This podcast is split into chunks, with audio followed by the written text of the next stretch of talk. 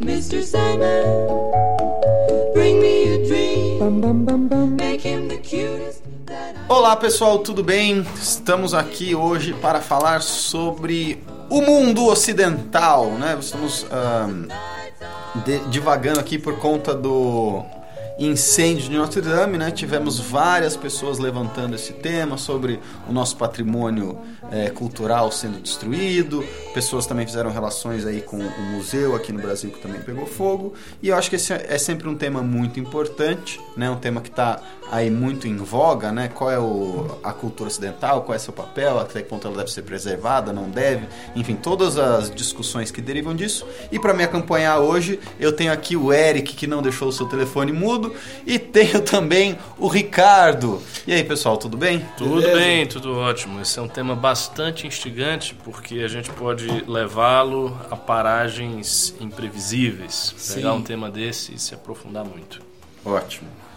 Então, primeiro, eu queria começar justamente com fazendo um paralelo, né, com o incêndio de Notre Dame e ah, o desmantelamento de alguns valores fundamentais que fundaram a nossa cultura, né?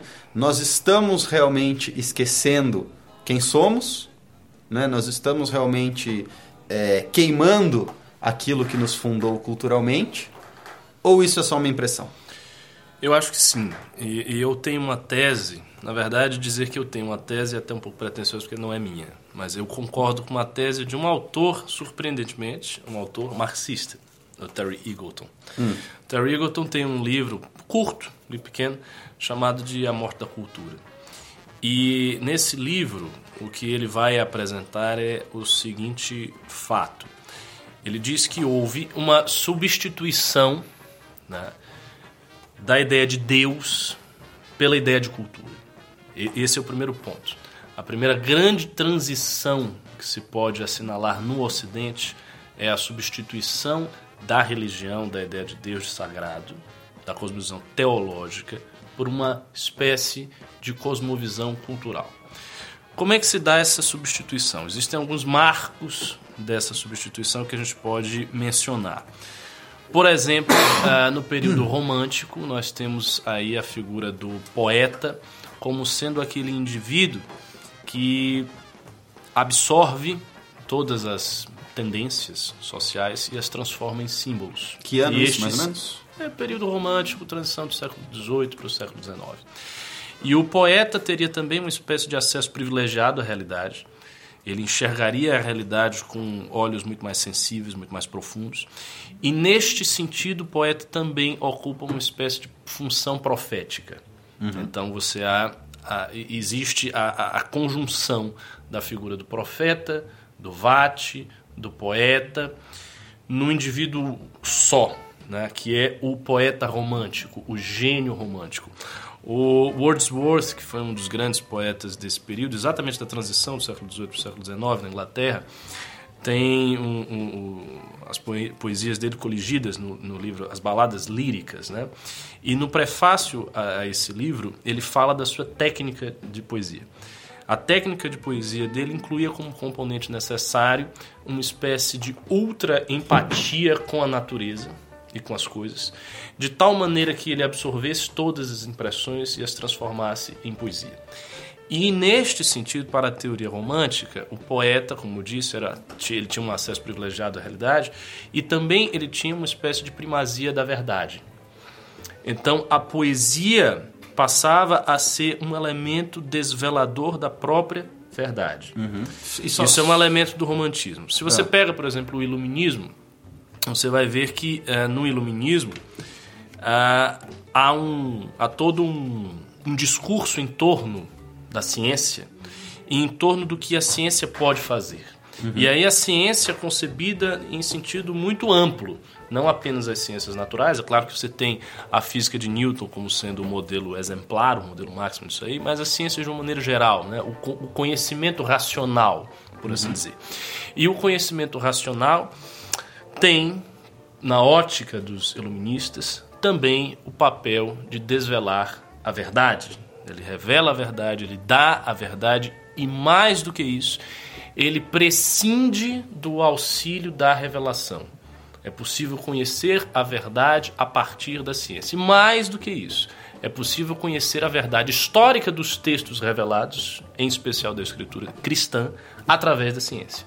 Porque também será nesse período que o Pierre Bailey vai escrever o seu famoso Dicionário das Religiões, uhum. em que ele faz uma crítica historiográfica da Bíblia a partir de uma metodologia hermenêutica, metodologia de interpretação de texto e de uma metodologia de análise histórica. É só uma pergunta. Eu, só só, é. só para concluir o raciocínio. Eu usei esses dois exemplos e eu poderia usar muitos outros para ilustrar a tese, para mostrar o seguinte: você tem uma transição ali é, no século XVII, no século XVIII, na modernidade, uma transição do papel da religião como condutor da verdade uhum.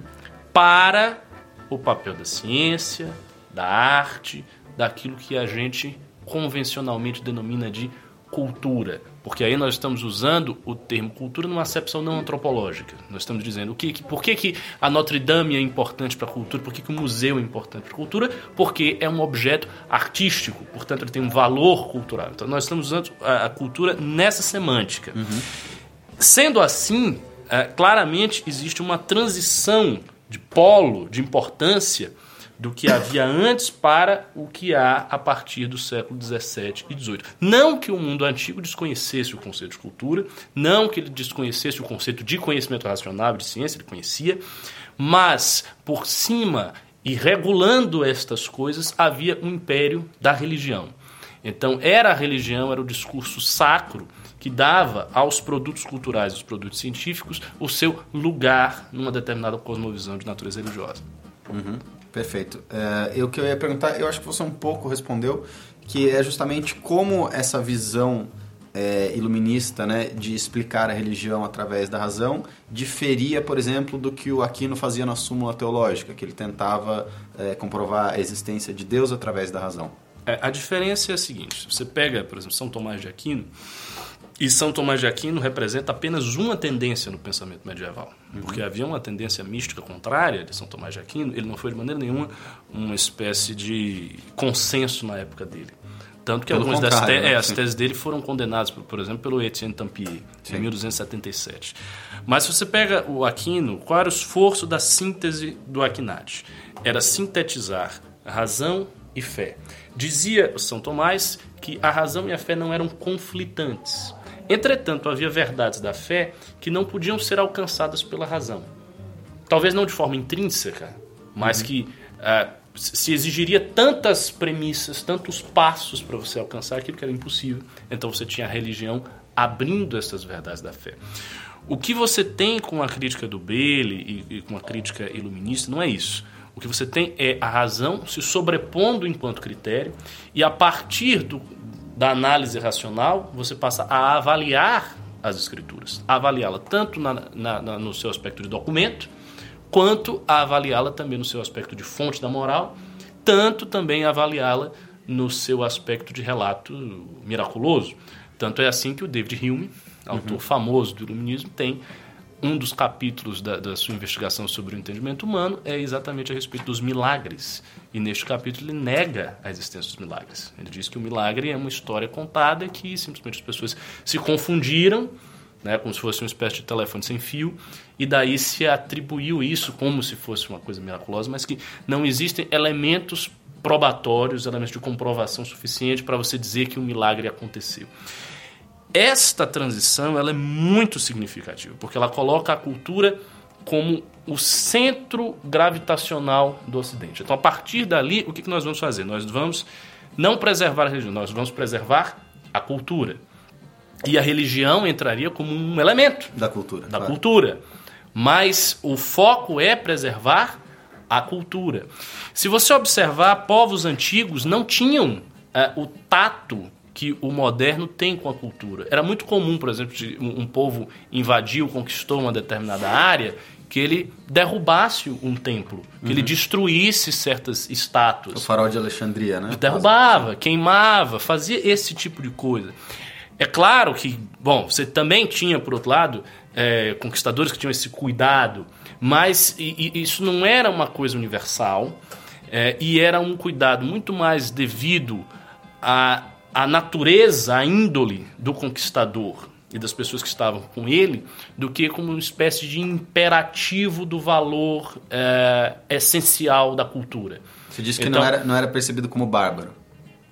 A Não, até poderia ser percebido como bárbaro. A questão é a seguinte, é que o, o homem antigo, ele não colocava a cultura como um, um- um- um- imperativo. Preservá-la não lhe era um valor absoluto, um Entendi. imperativo, como nós temos essa concepção. A gente sente um pouco assim. E o que, que eu acho? Eu acho que está havendo uma segunda transição. E é essa a tese do Terry Eagleton. É que Deus morreu, num certo sentido, e que a cultura está morrendo. Então você tem uma segunda transição. Que qual é a segunda transição? Que É sobra. o pa- Exato.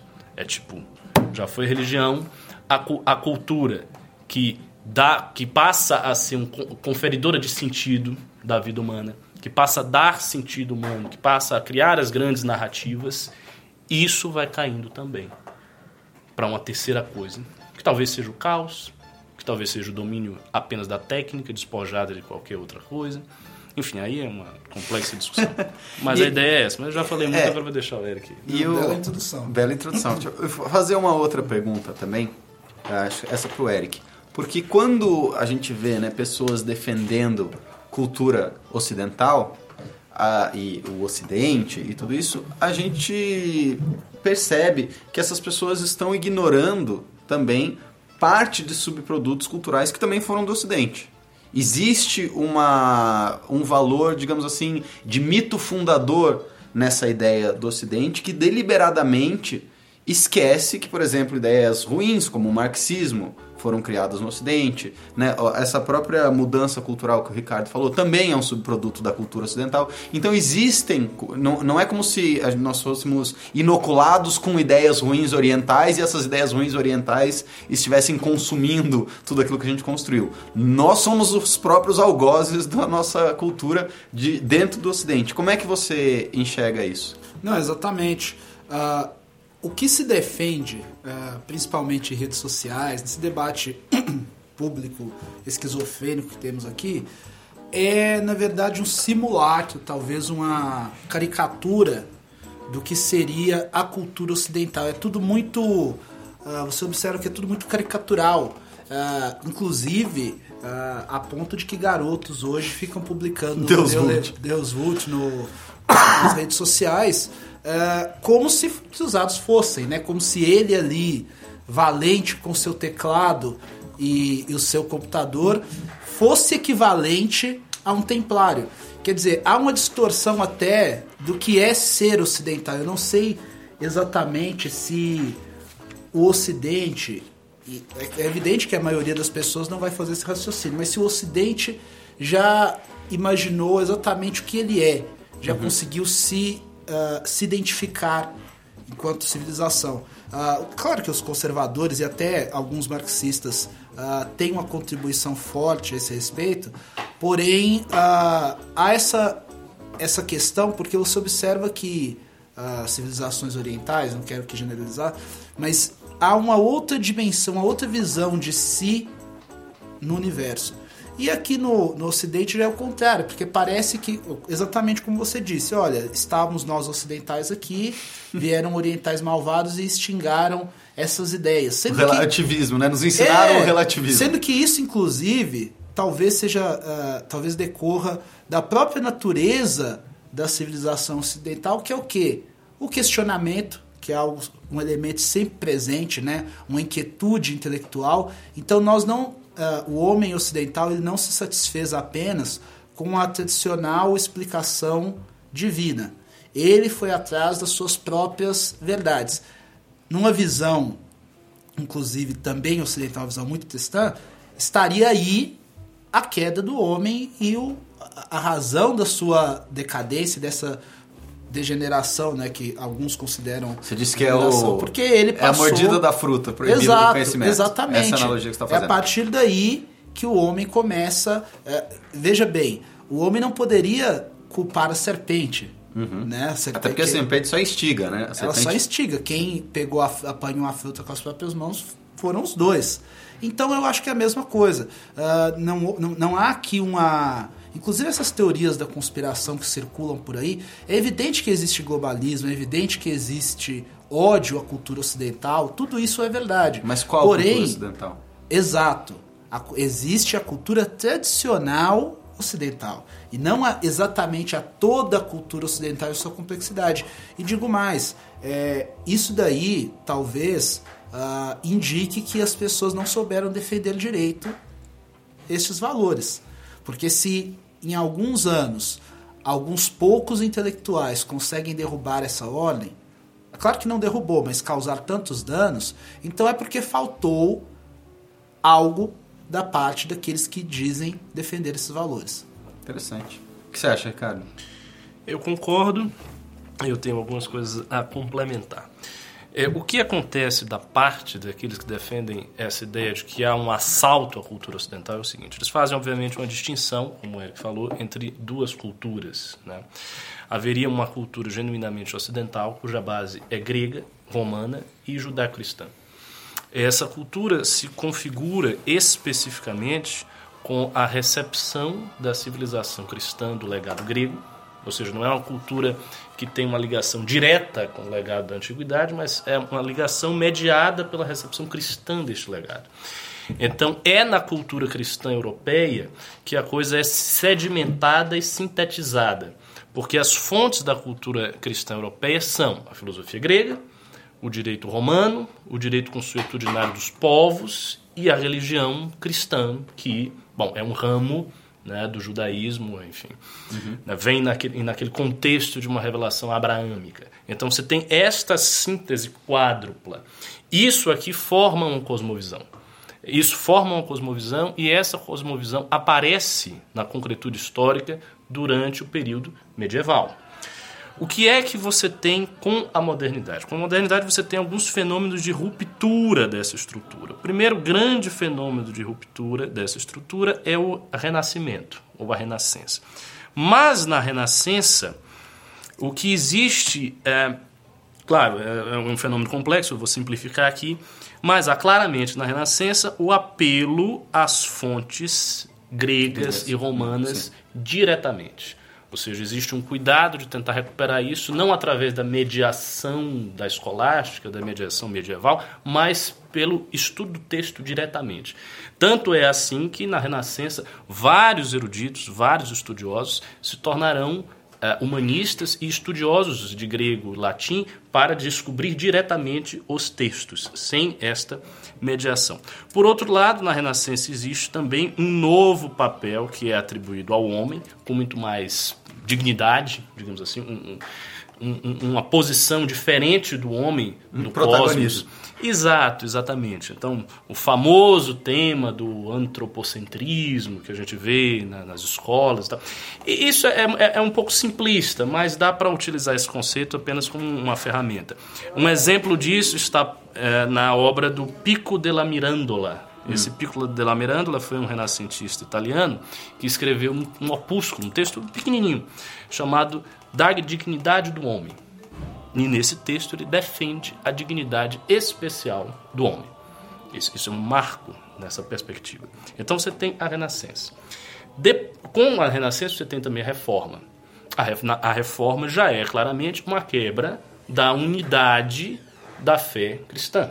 Você tem uma quebra, se não da unidade da fé cristã, ao menos uma quebra da autoridade da instituição religiosa que havia feito esta recepção, a saber, a Igreja Católica. Então, a partir da reforma, você tem a Igreja Católica de um lado e você tem os ramos das igrejas protestantes: Lutero, Calvino, os anabatistas e por aí vai. Né? Reforma essa que tem raízes medievais também. Não é uma coisa que aparece nesse período de forma gratuita. Tem raízes nos hussitas, né, na, na revolta de Wycliffe, em tudo isso. E aí você tem a reforma. Depois da Renascença e da Reforma, você tem o Iluminismo. E o Iluminismo já traz estes elementos que eu citei. Ora, com essa trinca, Renascença, Reforma e Iluminismo, o que existe a partir daí é uma mutação civilizacional de imensa proporção. E essa mutação civilizacional, graças ao papel da ciência, graças à, à mudança política que vai haver, né, da transição do feudalismo para a modernidade, né, do advento do Estado Nacional, Liberalismo um- político. Isso, uma enormidade de processos. O que vai acontecer é aquilo que será denominado pelo Max Weber como desencantamento do mundo. E o que é esse desencantamento do mundo? Esse é um processo que você tira da natureza, você tira do mundo o encanto. Então é um processo que is- é, é, é, se coaduna, que é, na verdade, exatamente a dessacralização do mundo. Ora, com a dessacralização, então você tem novamente a perda do papel da religião. A religião passa a ter um papel muito menor porque o mundo é dessacralizado. Ele passa a ser visto sob olhos profanos, digamos assim. Só que a religião era aquilo que dava ao homem o seu papel e a sua função no cosmos. É aquilo que inseria o homem nessa função e que dava a ele o senso do seu destino.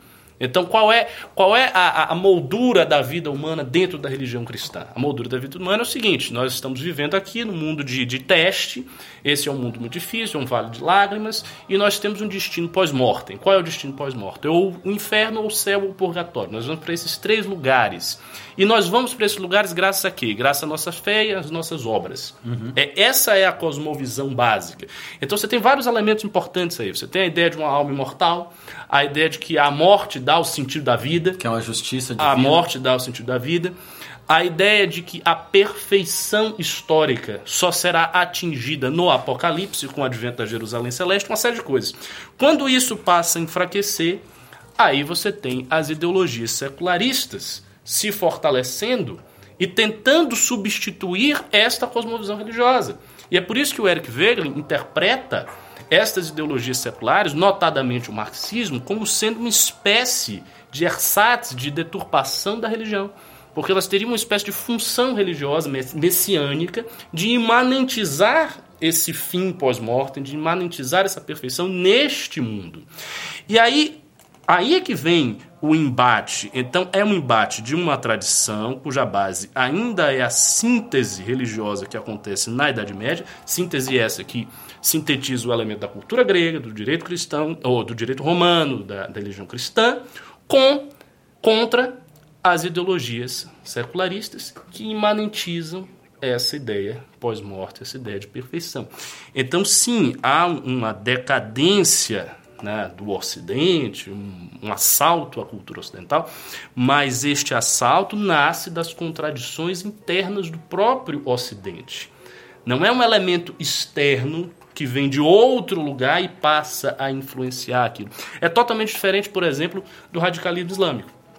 Porque no caso do radicalismo islâmico, você tem um elemento externo. Qual é o elemento externo? É a recepção dos muçulmanos de doutrinas ocidentais, especialmente doutrinas revolucionárias, e a junção destas doutrinas com o islamismo que vai criar um islamismo político revolucionário. Ou seja, há um elemento externo aí. No caso do Ocidente, não existe. Não é um elemento externo. Não houve a influência, sei lá, da, da China, do Islã. O confucionismo da- da- chegou do aqui. na- nada disso. Hou- Houve o quê? Uma contradição interna do próprio Ocidente que coloca sob cheque o legado mais antigo, mais ancestral do próprio Ocidente, que de algum modo o define. Uhum. Essa- essa- esse é o ponto aí central. Perfeito. E eu queria chegar justamente nesse ponto porque mesmo ah, essas pessoas né, que defendem ah, que se volte a esse tradicionalismo, também creio eu que em sua maioria são capazes de perceber que essa, esse conflito de ideias também gerou coisas positivas. Sim. né? Sim. Aí você teve, por exemplo, a, a própria revolução política que você falou hoje é muito a divisão de poder na sociedade, né? Ela é muito mais, digamos assim, participativa para todas as pessoas. Ela é muito menos determinante. Eu acho que a, a maioria das pessoas, pelo menos, tenta ver isso como vantajosa. Com certeza, entre os conservadores. Sim, a ciência também, né? Ó, Mesmo com, com esse lado dessa desse desencantamento do mundo, a prosperidade material que a gente atingiu Gigantesca. é gigantesca. É, assim, não, não dá para argumentar contra essa prosperidade. As pessoas vivem mais, comem melhor, né? E todo o conhecimento que a gente tem da própria natureza, do cosmos, do- do- dos fenômenos eh, físicos que se manifestam na realidade. Então, como conciliar essas duas coisas? Você quer a minha opinião sincera ou uma opinião política? As duas. a opinião sincera. Eu tenho uma tese sobre isso que é muito radical, muito radical. E é a minha opinião sincera. Eu não acho que isso seja conciliável. Eu acho que, Tem que escolher em um outro. última instância, o esforço do conservadorismo. Que o conservadorismo é um produto do iluminismo, Uhum. ainda que seja um produto enquanto reação. Né? Burke reage à Revolução Francesa, Joseph de Maistre reage à Revolução Francesa, Adam Müller na Alemanha reage à Revolução... Então é um produto reativo, porém um produto.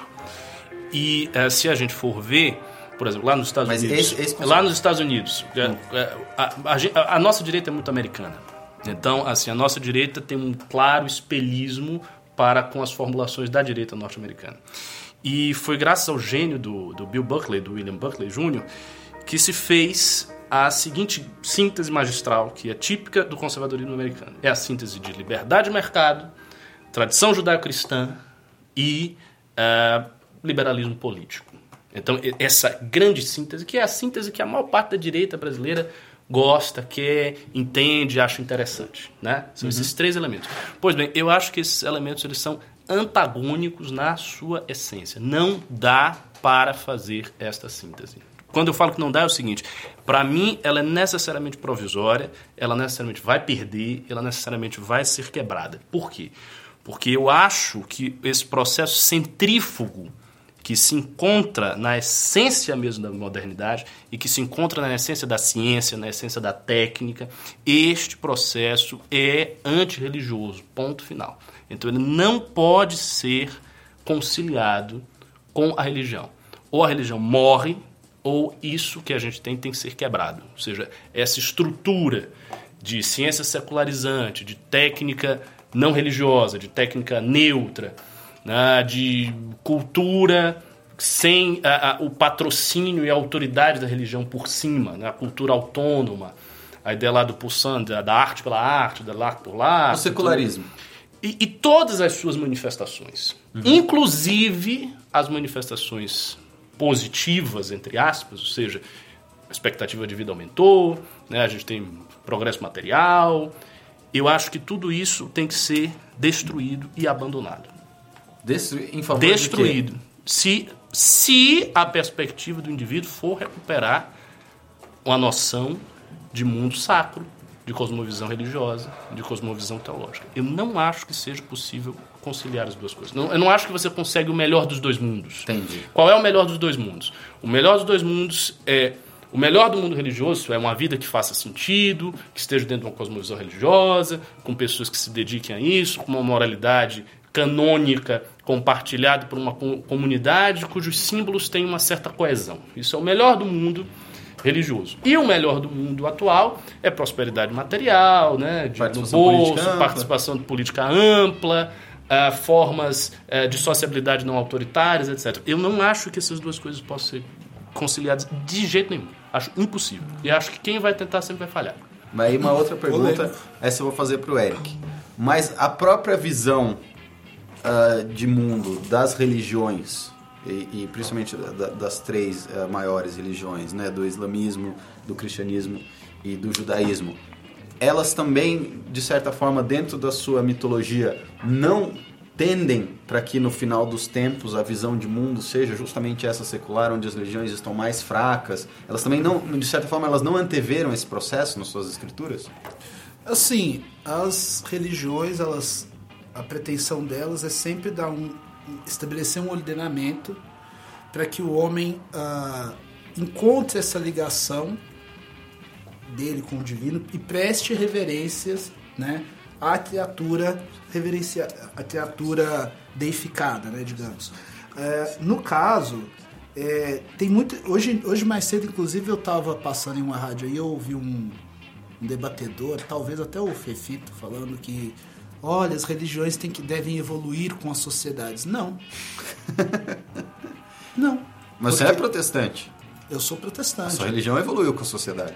Algumas ramificações evoluíram, mas a essência cristã é aquela. O que existe hoje, inclusive, É. também em decorrência dessa, ah, dessa modernidade tóxica, e eu acho que a gente pode falar disso, é que surgiram sim ah, algumas ramificações que rasgaram completamente os ordenamentos, que, que fundamentaram a, a cristandade, e hoje se vê de tudo.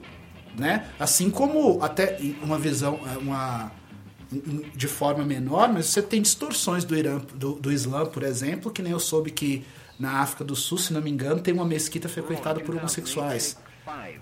Não, Isso- hoje, hoje eu vi um tweet Né? maravilhoso. Eu vi uma menina, eu, eu fiz o tweet, inclusive eu vi no meu Instagram uma menina reclamando que agora existe a espiritualidade tóxica. Eu vi. Ela, ela tava reclamando do, do New Age, ela problematizou o, o hip New Age, dizendo que ele é uma ideologia que força você a ser feliz o tempo todo e que as pessoas têm a necessidade de experimentar emoções negativas. Então a coisa chegou num ponto que você tem a deturpação da deturpação da deturpação. Exato, porque o- ao que parece, e, e de fato, daqui, daqui a gente volta para o conservadorismo, porque muito pouco do que nós temos foi feito por nós. Boa parte do que nós desfrutamos, seja um objeto, um aparelho celular, um copo, café, todas essas coisas foram ah, nos foram dadas pelos nossos antepassados. Boa parte dessas coisas do que nós desfrutamos, ah, muito pouco é nossa contribuição. Então, daí tem essa inquietude, talvez, de você querer de repente emular o passado que representa uma ideia mais sólida, algo mais ah, estrutural. Então, por isso as pessoas. Só que é claro, nunca volta a ser aquilo que era como o exemplo aqui que, ah, que o fato que gerou esse debate aqui, ah, Notre Dame não será Notre Dame se eu simplesmente construir uma estrutura de concreto armado ali. Pode ser igual, mas não será Notre Dame. É, até há um debate agora, porque o governo francês já anunciou um concurso para restaurar a torre principal e o primeiro desenho é horrível. É né, um- eles querem fazer uma releitura. Exato, aí vai manter a estrutura que ficou ali, e aí no meio vai sair um, um objeto moderno monstruoso. Aquilo é verdade? O, o Ian É. mandou a foto pra gente. Aquilo, é verdade. eu achei, que era, eu achei é, que era uma piada. Aquilo ali, inclusive, me lembrou muito aquela cena do Alien, o oitavo passageiro, que você vê a, a catedral france- é, clássica ali, linda, e no meio dela a monstruosidade moderna, que foi gestada pelo Ocidente. Então isso é muito louco, porque Se isso acontecer, Notre Dame vai ser um símbolo disso. Sim. Sim, Um símbolo desse hibridismo. Até, até vai ser interessante do ponto de vista É, filosófico. e, e veja bem, é, não significa aqui que numa cosmovisão conservadora que você necessariamente deva viver como igual os Amish, né? Viver eternamente preso ao passado. O, homem, ele deve viver também a sua circunstância e deve ser necessariamente um homem do seu tempo. Mas em se tratando ah, da forma como a sociedade ocidental lidou com a religião, ah, se vê que foi de uma forma muito mais anárquica do que outras sociedades. Porque aqui no Ocidente chegou-se, inclusive, a desprezar a ideia de religião que, queiram ou não, durante muito tempo foi a única bússola moral dessas sociedades. Não só uma bússola moral, como também civilizacional. E aí você ah, implode as estruturas da casa, fica como? Não necessariamente você vai conseguir corres- ah, dar uma contrapartida que ah, sustente aquele vácuo. É o que acontece com o Ocidente agora. Ah, aliás, isso não é de hoje. É, Se você pegar na própria Revolução Francesa, foi estabelecido o culto à razão.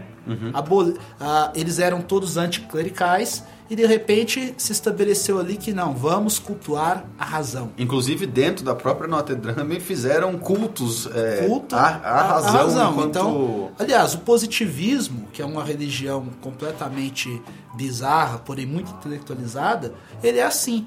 Você entra nos tempos positivistas, você vê bustos de Platão, Alexandre Grande, né? A, própria maçonaria, embora a maçonaria não tenha esse, não seja um problema para ela, porque ela é uma filosofia, não uma Religião. uma religião, mas ela também ela pega todos esses símbolos de várias culturas. Mas no caso específico do Ocidente, há essa inquietude do Ocidente consigo mesmo. Ele não se aceita há aqui no Ocidente muito mais que em outras culturas. Não só quem questiona, porque talvez o questionamento seja algo natural. Agora quem queira mudanças, quem queira rupturas.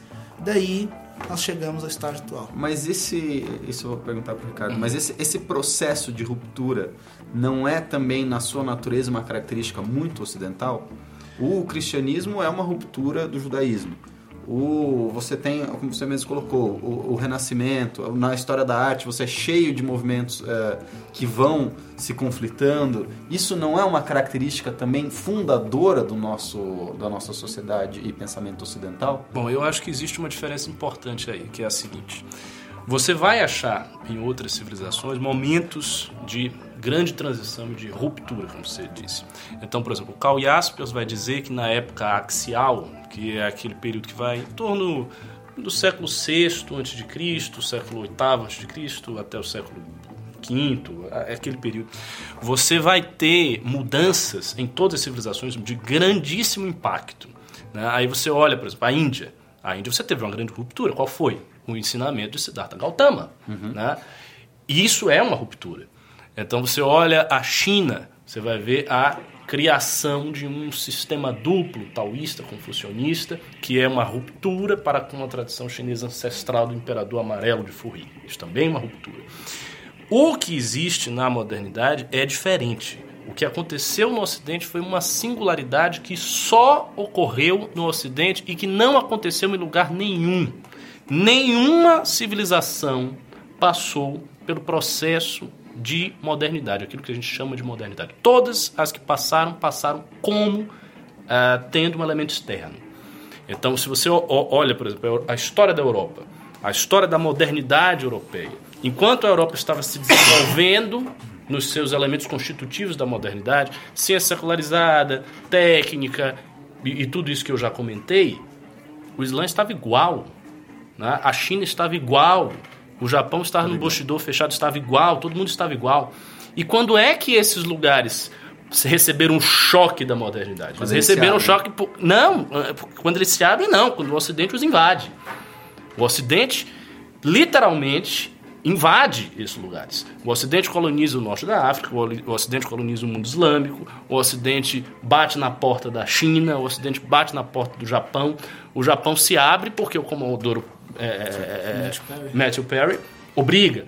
Então, a força que o Ocidente conseguiu, e claro, esse processo é, terminou por incorporar no Ocidente mecanismos de força militar e força organizacional de tal sorte que não era nem concebível pelos outros povos.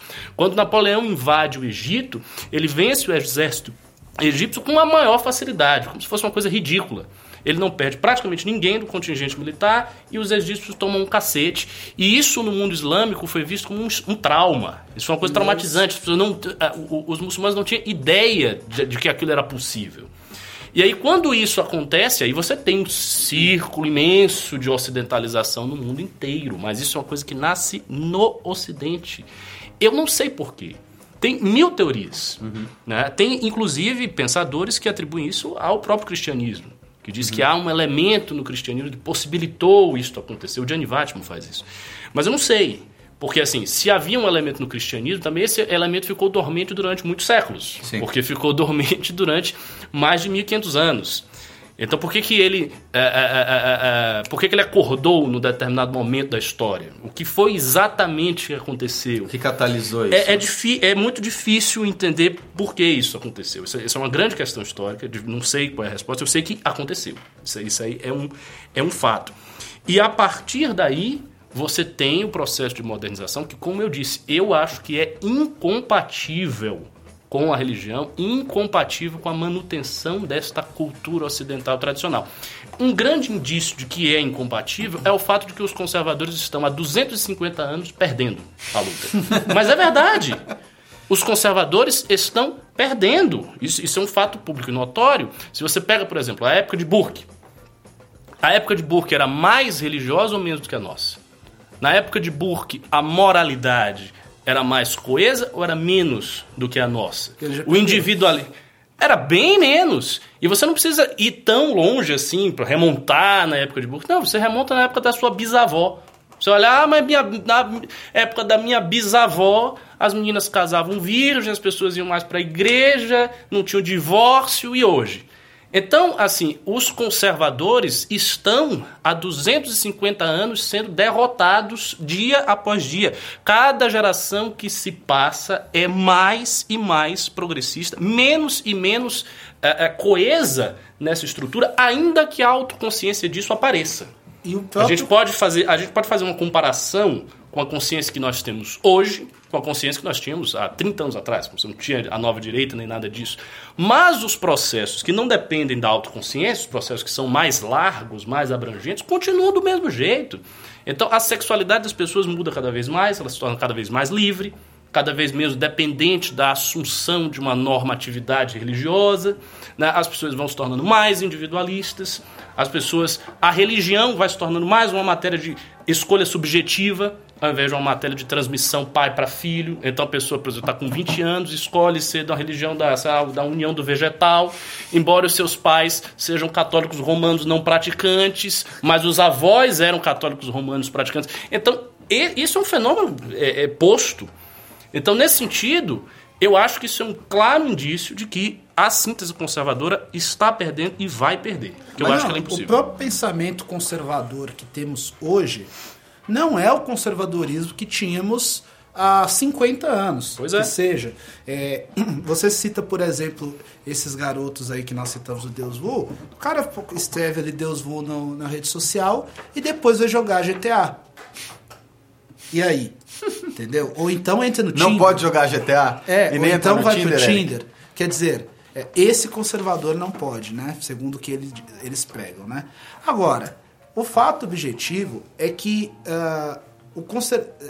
na verdade existe uma cosmovisão conservadora e existe o ser conservador naquele tempo. Por que, que essa distinção se faz necessária? Porque os conservadores perdem justamente aí, por não entender que eu não posso pregar no meu século algo talvez que fosse que talvez já fosse questionado na época dos meus avós. Isso acontece, Ricardo. É, é claro que antigamente você pode falar, olha, antigamente as pessoas tinham uma vida mais regrada, as pessoas tinham valores mais sólidos, etc.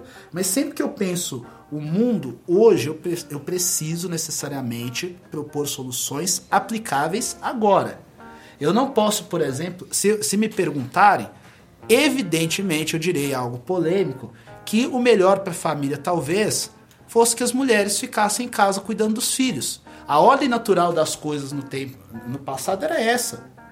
E é algo que, de fato, para o homem, principalmente, é algo que deve ser muito agradável. O sujeito chega em casa, a esposa está com a comida preparada, as crianças, entendeu? Tem a- aquele núcleo familiar próximo, sólido e com os papéis bem definidos. Isso é excelente.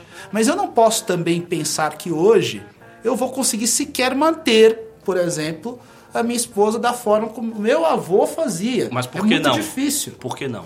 Porque o mundo já muda a sua perspectiva. E as pessoas não vão aceitar isso. Por isso os conservadores Mas é o que o Ricardo falou. seguirão Mas perdendo. é exatamente isso que você disse. Você Ah, falou, o mundo muda. Por quê? Porque existem relações que são mais elementares que estão mudando. Por exemplo, relações de produção material, Sim. de economia que estão mudando. Se Então, por mais, conceitos. por mais que você tenha Consensos, uma visão, é, digamos assim, vou usar uma linguagem marxista, superestrutural, de que a família deve ser assim o assado, existem fatos econômicos que te compelem ao contrário disso. Porque se simplesmente você não consegue manter a tua família, porque as coisas são caras, porque as mulheres estão no mercado de trabalho. Então não Exato. adianta você dizer, ah, mas eu quero que ela não esteja, mas você precisa, você não tem dinheiro. Ah, Então, é isso. Talvez é, mas é exatamente isso que eu estou também, dizendo. né? Isto é sinal de que há uma marcha avançada do mundo contra essa ideologia conservadora, contra esta síntese que não permite fazer a síntese, porque o que os caras querem é fazer uma síntese do liberalismo, da economia, né, da prosperidade, da tradição. E isso não dá, são coisas incompatíveis. Tá As bom. religiões surgiram numa época que a economia era fechada, era agrária, Sim. entendeu? Que, que as pessoas eram pobres, que a pobreza era um fato da, da, da realidade, numa época de profunda escassez, não havia nenhum vislumbre de uma época de abundância, como hoje a gente já tem, não havia nada disso. E foi quando as religiões surgiram.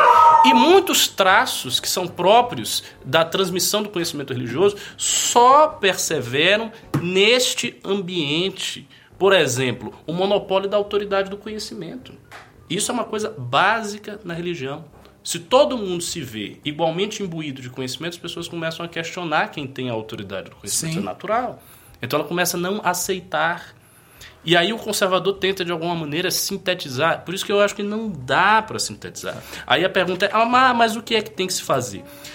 Para mim, o que tem que se fazer é, primeiro, pensar uma crítica infinitamente mais radical à modernidade, que vá no seu fundamento, e uma ação política que, para usar um termo né, dos, dos, alemães, não sei se foi Novalis que criou, acho que não, acho que é mais recente esse termo, uma revolução conservadora. Eu, não, eu, eu, pessoalmente, não sou partidário do mero reformismo. Eu acho que no nível mais profundo, se os conservadores querem ganhar, digamos assim, a disputa histórica, é necessário que eles estejam predispostos a fazer as coisas necessárias para quebrar esta ordem. Claro. Não sei quais são. Assim, mas... o que o Ricardo fala, uh, de novo, voltando a Notre Dame, uh, uma série de, de matérias, documentários mostrando os detalhes da, da catedral. E o que é interessante é como diz toda a arquitetura que temos hoje. Por quê? Aquela, aquele traçado, aquela, a arte como um todo, naquele período histórico, ela tinha um objetivo fundamental, que era a glória de Deus, o eterno. Sim. Então, uh, hoje já é o oposto. Por que, que nós temos essa, esse debate aí entre arquitetura moderna, o clássico? Por quê? Hoje, inclusive, a arquitetura ela prioriza o indivíduo, ela prioriza funcionalidade, funcionalidade, quando não experiências sensoriais. Você tinha experiências sensoriais também na, na arquitetura antiga, mas era uma coisa transcendental. E o, o, objetivo era esse. Aliás, alguns artistas sequer assinavam as próprias obras, porque aquilo não era um objeto para o indivíduo, para a honra do indivíduo, mas para a glória de Deus. Então, de fato, como o Ricardo coloca, se tirou o Ocidente tira Deus do topo, né? tira a autoridade e coloca no lugar o homem. Pela e aí que está um, um paradoxo aqui para o conservador, que o conservador ocidental ele defende exatamente esse legado da civilização cristã, porque a despeito de tudo isso, a própria, o próprio texto cristão estabelece que isso teria fim um dia. Sim, e isso uma é uma, uma parte escatológica bem interessante da gente. Que o fim chegaria. Então, quando. E, ainda baseado na teologia, se diz que o ímpio, quem seria o ímpio?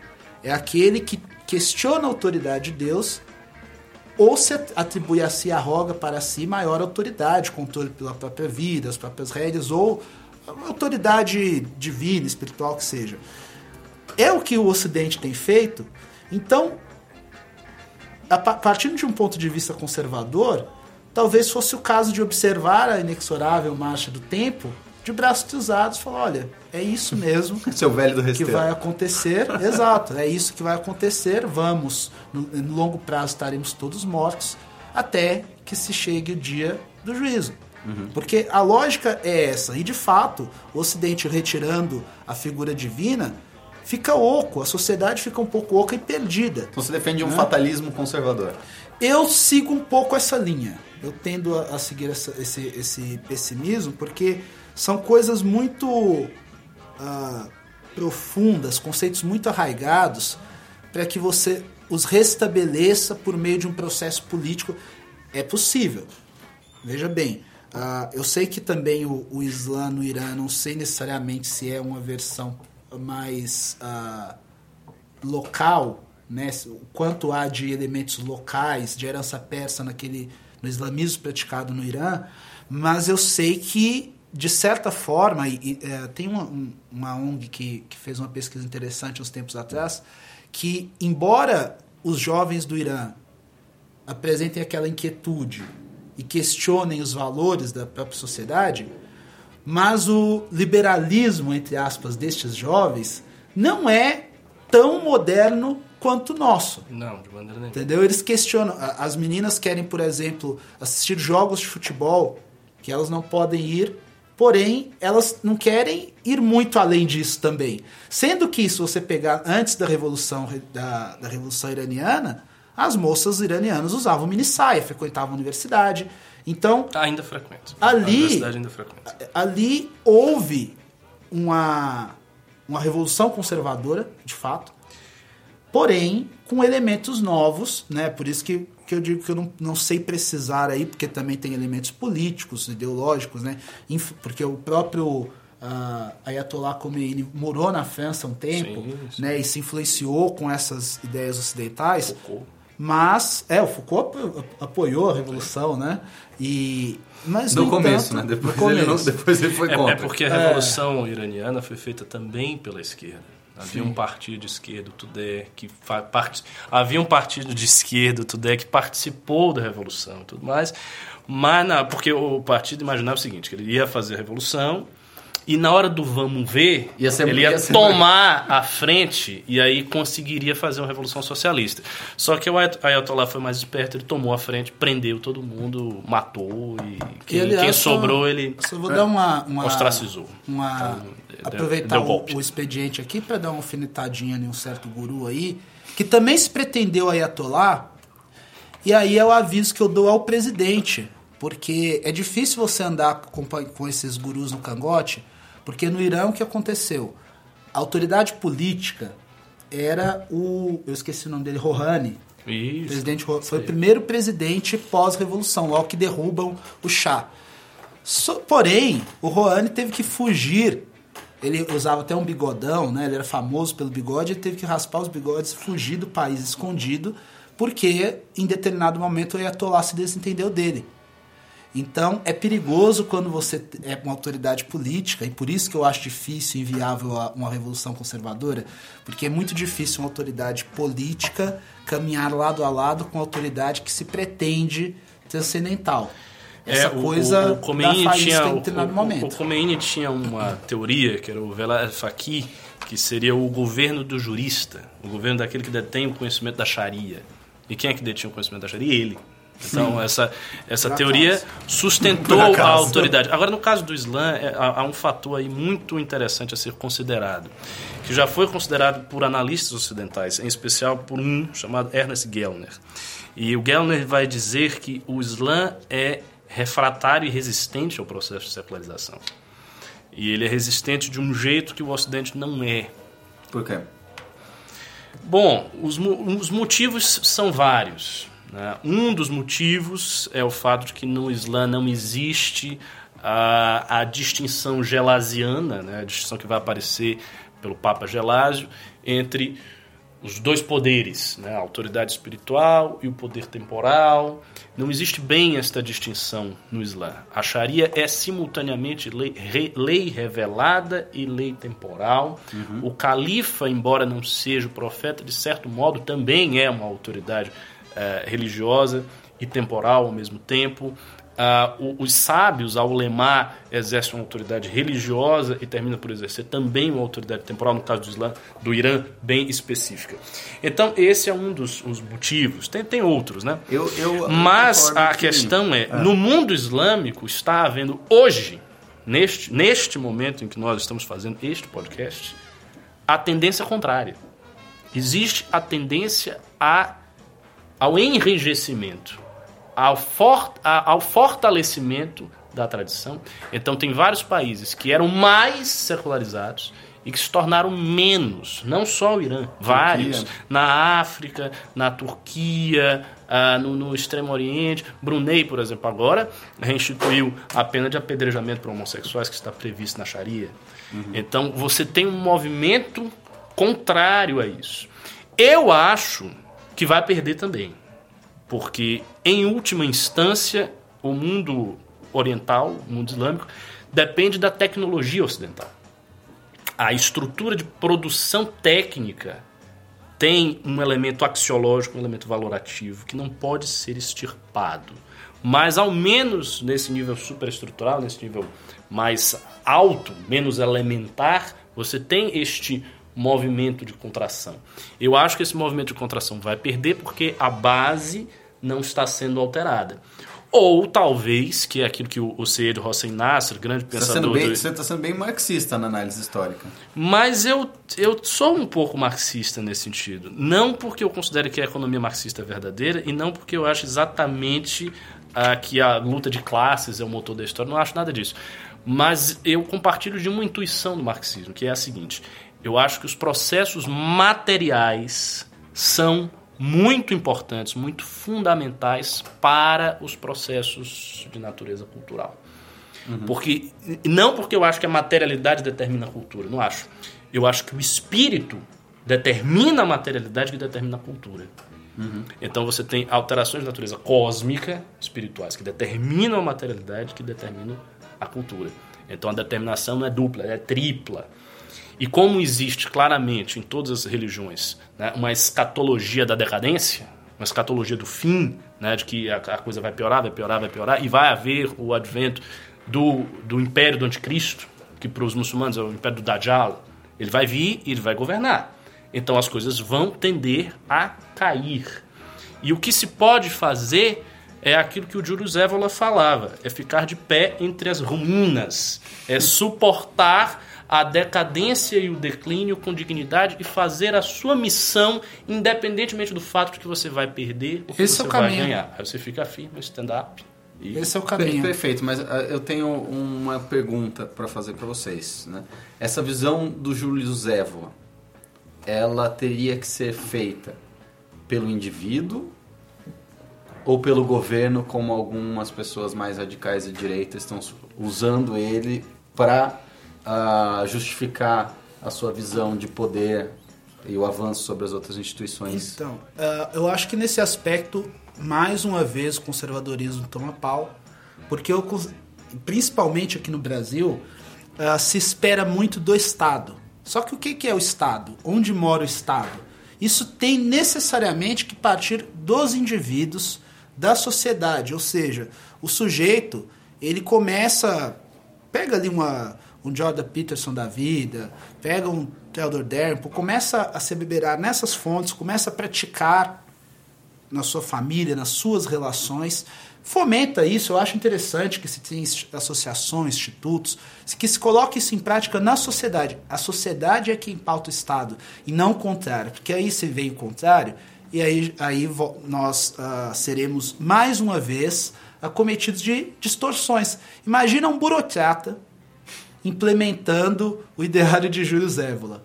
Aí caminharíamos para aquilo que aconteceu talvez na Itália ali É, assim, antes da Segunda o, Guerra. O pensamento do próprio Júlio Zévola era duplo, tanto pelo indivíduo quanto pelo Estado. Até porque o Júlio Zévola eh, teve uma influência no fascismo, Sim. isso, é muito conhecido. Ele escreveu um livro chamado é, O Fascismo Visto Desde a Direita. né? Ele, ele, ele tinha a crítica ao fascismo dizendo que o fascismo era insuficientemente de direita, insuficientemente conservador. Então, para ele não haveria problema nenhum do Estado tomar para si esta missão. A, a, a meu ver, o meu juízo é o seguinte: é que, independentemente de você qualificar essa tomada por parte do Estado como boa ou má, o governo não consegue fazer algo assim se não for compatível com a dinâmica da sociedade.